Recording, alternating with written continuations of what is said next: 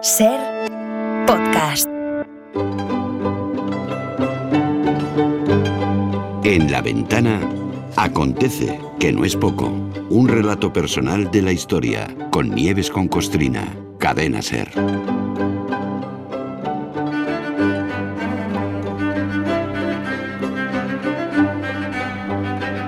Hola Nieves, buenas tardes.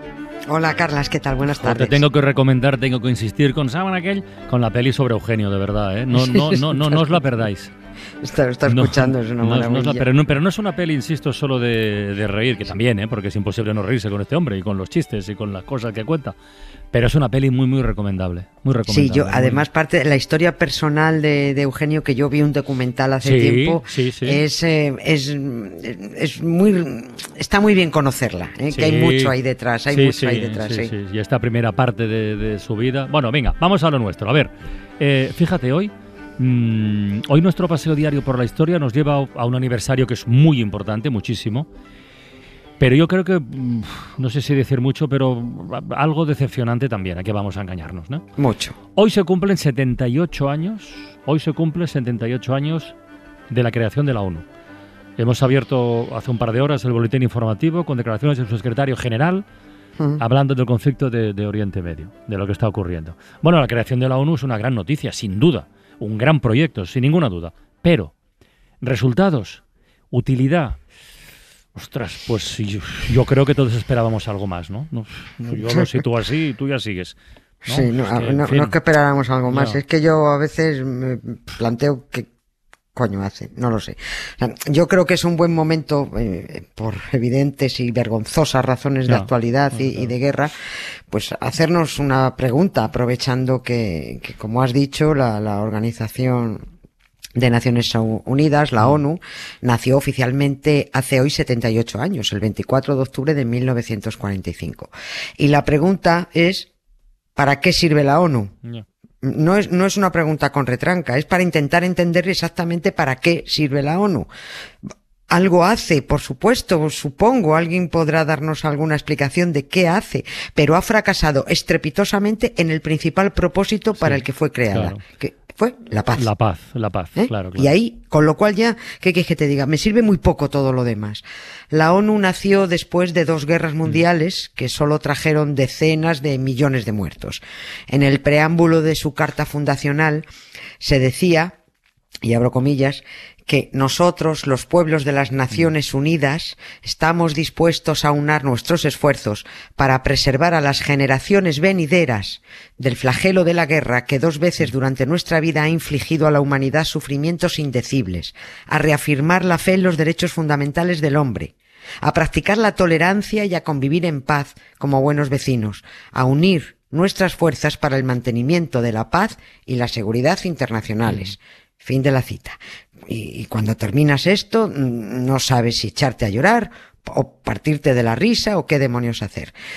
Porque llega una a la conclusión, seguro que equivocadamente, de que para lo único que sirve la ONU es para inventarse días mundiales de tal o cual cosa. O sea, importantes, yo no lo dudo, sí, porque así es una forma de hablar de ellos, pero que no sirven a la paz. Es el Día, el día Internacional de las Viudas, o bueno, o el Día Mundial del Retrete.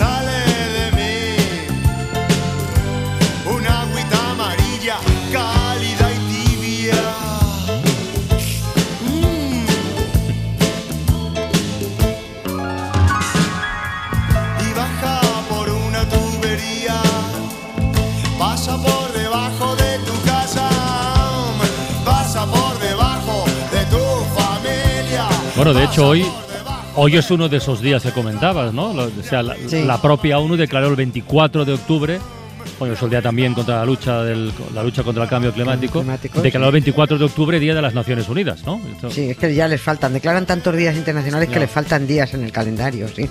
Bueno, pues esto, eh, esto del Día de las Naciones Unidas es otro estrepitoso fracaso de la ONU. Es un fracaso tonto, pero es un fracaso más. Porque cuando en 1971 se declaró este día como Día de las Naciones Unidas, la Asamblea General recomendó a todos los Estados miembros que declarara este día festivo oficial, fiesta nacional. Bueno, pues no hizo caso ni Dios. Parece que todos entendieron y entienden que no, no, hay, que no hay nada que celebrar. Algún país despistado habrá declarado fiesta el 24 de octubre, no digo yo que no, no lo sé, porque es que no he comprobado uno a uno los 193 No. países. Pero desde luego, España seguro que no es fiesta. Aquí seguro que no. Mm. En Estados Unidos tampoco. Ni en China, ni en Rusia, ni en Reino Unido, ni en Francia.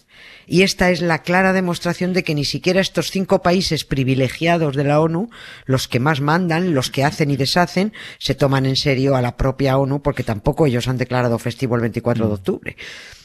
Dicen, dicen los que saben que la ONU es hija de los ganadores de la Segunda Guerra Mundial y, y son ellos los que mandan.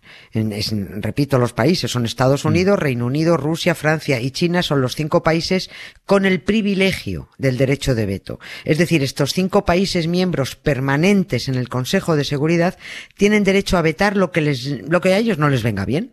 Cualquiera de ellos puede evitar la aprobación de cualquier resolución. Da igual que 192 países de la Asamblea General se pongan de acuerdo en algo. Si uno de esos cinco miembros permanentes en el Consejo de Seguridad veta ese acuerdo, a la porra el acuerdo. Oye, Nieves, ¿y esto ha sido así desde el principio? Quiero decir, porque, el- hombre, parece un poco raro que así de entrada todo el mundo lo aceptara, ¿no? No sé. Sí. Pues fue así desde el principio, Fue desde el primer momento, porque fueron ellos los que partieron el bacalao. Em, ¿Te parece vamos a tirar del hilo sin irnos Venga, demasiado venga, atrás? Sí. A ver, son los representantes de esos cinco países los que se reunieron en Washington un año antes de que acabara la guerra, en 1944. Pero ya, bueno, ya se iba viendo que la guerra eh, y, había muchas posibilidades, bueno, que estaba ganada por los aliados. Y dicen estos jefes de la manada, que repito, es importante saberlo. Estados Unidos, la República China, que todavía no era la China de Mao, Claro, era esto, República- esto- esto me chocaba, claro. Era una China Claro. diferente de la que conocemos hoy, ¿no? O sea, Claro, era la República China. No. Mm, mm, Era, era también Reino Unido y no era la Rusia de ahora, Claro. era la Unión Soviética. la URSS. Sí, sí. Claro, y era Francia. Bueno, pues estos cinco dicen, vamos a invitar a tales y cuales países a que sean miembros de una organización para mantener la paz y la seguridad internacionales y con capacidad para tomar medidas colectivas eficaces para prevenir y eliminar amenazas a la paz y reprimir actos de agresión u otros quebrantamientos de la paz. Dicho así, vale, nos ha quedado esto precioso, muy bonito. ¿Estamos todos de acuerdo? Sí, sí, estamos todos de acuerdo. Pues venga, ponemos esto sobre un papel con todos nuestros propósitos, aunque quedan muchos flecos por, por ajustar. Llegamos así a febrero de 1945, cuando efectivamente se confirma que Hitler está más que derrotado y vuelven a juntarse en la conferencia de Yalta los tres gigantes, Roosevelt por Estados Unidos. Stalin por la Unión Soviética y Churchill por Reino Unido. Ahí es donde repartieron Europa y de donde sale, entre muchos otros muchos acuerdos, seguir avanzando con el plan de unir a las naciones. Pero ojo, dicen estos tres, dentro de esa organización de Naciones Unidas tiene que haber un, un algo especial, tiene que haber un Consejo de Seguridad donde mandemos nosotros y, y donde vayamos, donde vayamos diciendo esto sí, esto no, esto me conviene, esto tampoco. Bueno, en realidad es, es lo que tenemos ahora, ¿no? Una Asamblea General de la ONU que está en todos los países, es verdad, y un Consejo de Seguridad que diríamos es más, más exclusivo o más elitista, o llámale como quieras, da igual. Sí, sí, sí, no, es, Claro. es- es exclusivo, es el club de, es el club de alto standing. Eh, Una, la asamblea es democrática, el Consejo de Seguridad no. No. Por, claro, Sí, sí, por es eso así, el es claro, por eso el principal escollo a salvar cuando empezó a formarse la ONU en aquel 1945, cuando se fue invitando a países a integrarse, muchos estaban dispuestos, muchos que sí decían, sí, sí, vale, nos sumamos, decían, pero oiga un momento, a ver, ¿cómo es esto de que cinco países tengan derecho a vetar y los demás no? Porque esto es darles un poder monumental para los restos. A lo que los cinco respondieron, pues mira, majo, estos son lentejas, Ya. si quieres las comes y si no las dejas. o entras así, o nada, no entras. Y tú verás, porque entonces te quedas fuera de- del gran concierto internacional que estamos montando, ¿eh? Que Esto, esto va a ser un club eh, estupendérrimo. Vosotros vais a poder votar muchas cosas, pero lo gordo lo vamos a decidir nosotros. Y lo que ahora hay es una asamblea general muy democrática, Ujú. con sus 193 países, tan bonitos ellos, donde cada nación tiene derecho a un voto, un hombre un voto, un Estado un voto. Y luego está el órgano aristocrático, que es el Consejo de Seguridad, con esos cinco miembros permanentes con derecho a veto y otros diez, pues que van cambiando mm, cada dos años. Y aguantazos por entrar en Sí, el sí, Consejo, porque sí. saben que ahí es donde está el centro, es donde está el centro del poder. Estos 10, que, que no son los, eh, los permanentes, pueden votar sí o no o abstenerse. Pero mm, si hay una mayoría de una resolución, pues por supuesto se tienen que comer la decisión de esa mayoría. Pero ojo, si hay 14 miembros de acuerdo en algo y uno de los cinco chulos dice que no, pues es que no. Ya está. Por no hablar de las tiranteces actuales entre los cinco miembros permanentes. Porque Rusia propuso el martes pasado al Consejo un alto el fuego en Gaza y solo cinco votaron a favor. Los otros dijeron, ¿vas a venir tú? ¿Eh? Tú, No. ruso, Sí. tú a, a pedir un alto el fuego, ¿no? O sea, que es que con la ONU no vamos a ninguna parte. Eso sí, hay que reconocerlo. La sala de la Asamblea General es muy bonita, es preciosa. Izquierda, derecha.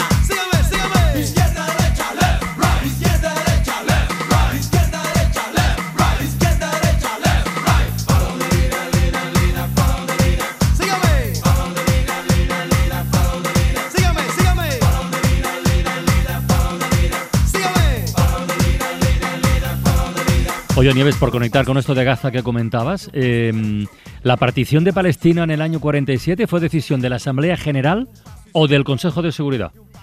Ah, Fue de la Asamblea, fue de la Asamblea General. Y, y el discurso más claro y contundente lo dio además el delegado soviético, a- Andrei Gromyko, eh, que además fue en noviembre, eh, porque fue cuando se decidió. Y lo que dijo fue, si estos dos pueblos moradores de Palestina, eh, a- ambos con profundas raíces históricas en esta región, no pueden convivir en el marco de un Estado único, no queda más remedio que formar dos Estados, uno árabe y otro judío.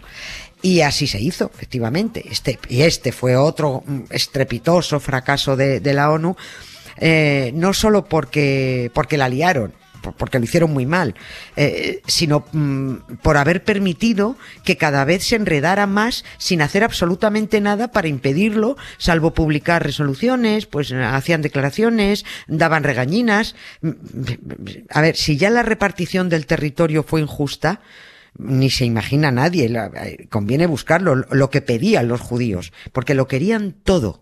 Querían todo, querían toda la costa mediterránea, querían toda la frontera con Egipto, querían toda la frontera con Líbano y Siria, querían toda la costa del Mar Muerto. El plan judío era meter en el cuarto trastero a un millón trescientos mil palestinos y quedarse ellos, los judíos, que eran menos de la mitad entonces, con, bueno, pues quedarse con el salón, la cocina, los dos váteres, la terraza, la piscina y las tres habitaciones. Eh, En la ONU les dijeron, hombre, no, no, no, No. esto no puede ser. Al final se hizo un reparto injusto y de allí salieron los judíos diciendo, No. vale, vamos a tomar por la fuerza lo que no nos habéis dado y los árabes dispuestos a recuperar lo que les estaban quitando. Todo el mundo descontento. Bueno, y después Claro, las amonestaciones a unos y a otros que se ha hecho desde el Consejo y desde la Asamblea tampoco han servido de mucho. Es que no, es que esto, esto ya, eh, Ya. Esto está perdido, o sea, esto no hay quien lo enderece. Hoy, hoy mismo he estado escuchando hace un rato eh, que está reunido ahora mismo el Consejo de Seguridad de la sí. ONU, estaba hablando Anthony Blinker. Bueno, eso, para ser del Consejo de Seguridad, eso era prácticamente una, de- eso era un discurso beligerante. No estaban buscando la paz. Y, y esto es imposible de enderezar. El Consejo de Seguridad en el 67 le dijo a Israel que se retirara de los territorios que estaban ocupando. No hicieron ni caso. En el 73 le recriminaron que unos cazas judíos interceptaran un avión comercial libanés en el espacio aéreo libanés. Nada, se la refanfinfló, ni caso. En el 75, la Asamblea acordó por mayoría hacer una declaración en la que se decía que la paz y la cooperación internacional pasaba por la eliminación del neocolonialismo, que son ellos, los israelíes, la invasión extranjera, que son ellos, el sionismo, el apartheid y cualquier forma de discriminación racial. En ese documento se estaban equiparando las maneras sionistas con las racistas. Nos estaban llamando in- invasores en la asamblea. Así que el representante judío, el que luego fue presidente de Israel, Jair Herzog, bueno, subió a la tribuna y rompió el documento delante de la asamblea de la ONU. ¿Veis por dónde me lo paso? Debió decir. Así que, ¿para qué sirve la ONU? Pues mira, yo no lo sé. Yo no lo sé. Bueno, eso, feliz Día de las Naciones Unidas, pero yo más bien lo trasladaría al Día de los Inocentes. Pues nada, Nieves, eh, pero mañana más, ¿no? Quiero decir, no Sí, sí, sí, volverás, ¿no? A contar cosas Sí, y todo, Sí, ¿no? sí, yo, yo, yo vuelvo, vuelvo a pisar No charcos. sé mañana de qué es el día, pero ya, ya lo miraremos por si acaso, ¿vale? Vale, Venga, un beso, Nieves, cuídate mucho. otro para ti.